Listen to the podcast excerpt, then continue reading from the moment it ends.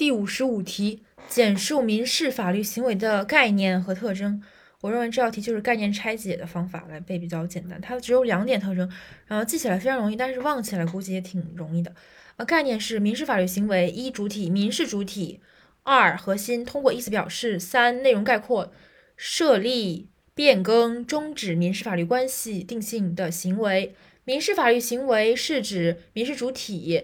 通过意思表示设立、变更和终止民事法律关系的行为特征呢？一个是核心意思表示，一个是这个内容概括，就是它的这个行为目的。